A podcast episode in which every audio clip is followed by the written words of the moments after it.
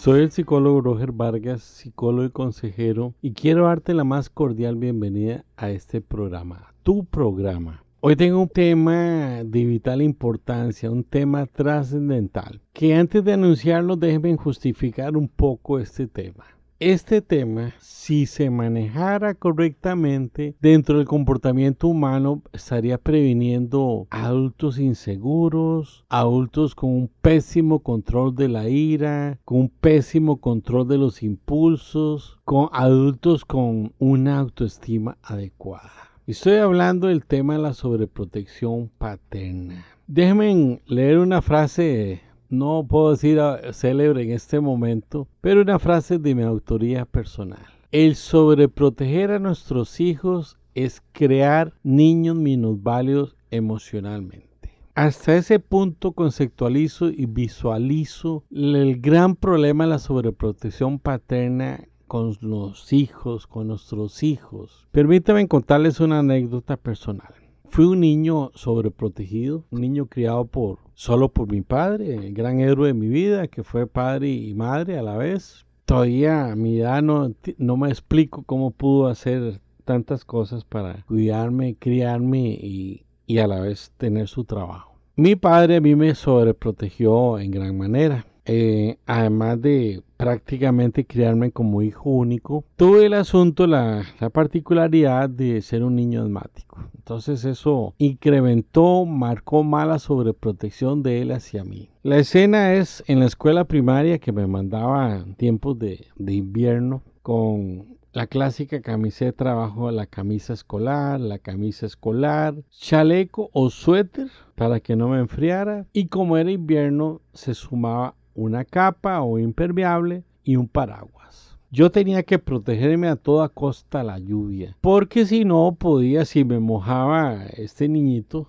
este, tener una crisis de asma en la noche. Y obvio, ni, ni, yo la quería ni él menos porque iba a pasar una mala noche conmigo atendiéndome mi crisis. El asunto es que eh, en unos días que llovió, la escuela me quedaba como unos 800 metros. Yo decidí, eh, porque llevaba dinero para poder viajar en autobús, pero ese día eh, quise caminar. Bueno, ese quise encaminar era que generalmente cogía el dinero del autobús para comprarme un helado y dos galletitas, pero riquísimas y un helado de coco, imagínense. Y yo voy, este, compro el helado, este, las galletitas y al rato eh, había llovido mucho. Eh, todavía seguía cierta llovizna y los caños tenían agua. Entonces yo me voy, se me ocurre la brillante idea, Roger, de irme caminando dentro de los caños, imagínese. Entonces yo llego a la casa, de mis rodillas para abajo todo el pantalón iba mojado.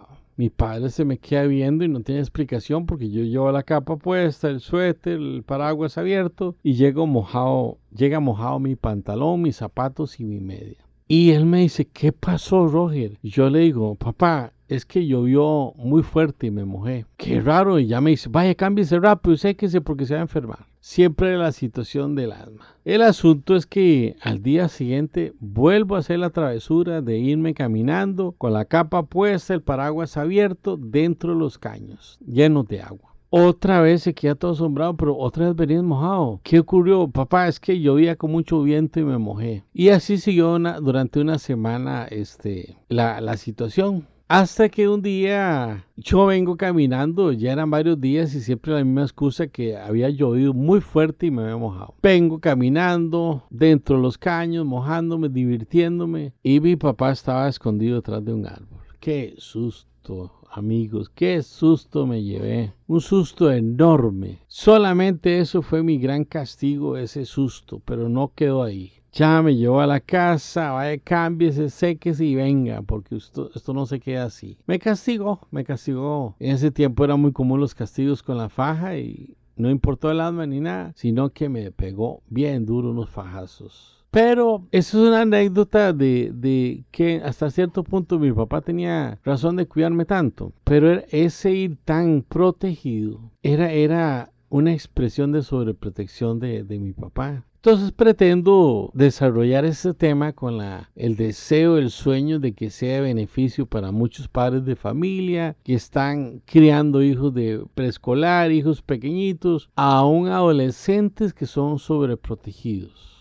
Ahora, es muy importante diferenciar protección de sobreprotección paterna. No es lo mismo, es algo diferente. Déjenme ilustrar lo que es proteger. Yo generalmente aprendo a través de historias, de ilustraciones, de todo eso, y es como me gusta enseñar, abordar los temas. Siendo muy joven, practiqué la natación estaba en las piscinas de la Universidad de Costa Rica. De pronto hubo una escena que me llamó la atención y fue ver a un padre joven, universitario, con un niño pequeñito de 3, 4 años, que empezó a subir las gradas de la plataforma de clavados. En, las plataformas, en la plataforma de clavados había un trampolín, una tabla esas que se puede brincar y hacer saltos ornamentales. El padre en todo momento estuvo viendo al niño, nunca le quitó la vista, pero nunca le dijo, cuidado, te vas a caer, no, nada. Él estuvo en silencio, vigilando y en cierta forma protegiendo al hijo. Una emergencia, hubiera caído el agua, ese padre sale volando a salvar a su hijo.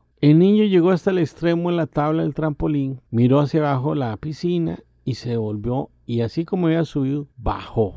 Para mí eso fue una, escena que, que, ahora tantos años después queda grabado, ha estado grabado en mi mente. Porque ese papá con su mirada estaba cuidando a su hijo. No lo sobreprotegía, dijo que él aprendiera, que tuviera su experiencia de, de subir a esa plataforma y recorrer ese trampolín y mirar la piscina desde arriba. ¿Por qué es tan importante proteger a nuestros hijos? Bueno, porque es un instinto que traemos, es, es una cuestión que nace, que nace desde nuestro interior cuando nacen nuestros hijos, donde tenemos que protegerlos de su seguridad física, de todas aquellas conductas que les pueden provocar daño. A esto le agregamos también de su seguridad emocional, su salud es emocional. Entonces, como padres de familias, padres y madres, cuidamos a nuestros hijos de no ser heridos, de no tener una lesión, de tener lo mejor para su desarrollo integral. Ahora, la sobreprotección, por otro lado, tiene un efecto muy limitante.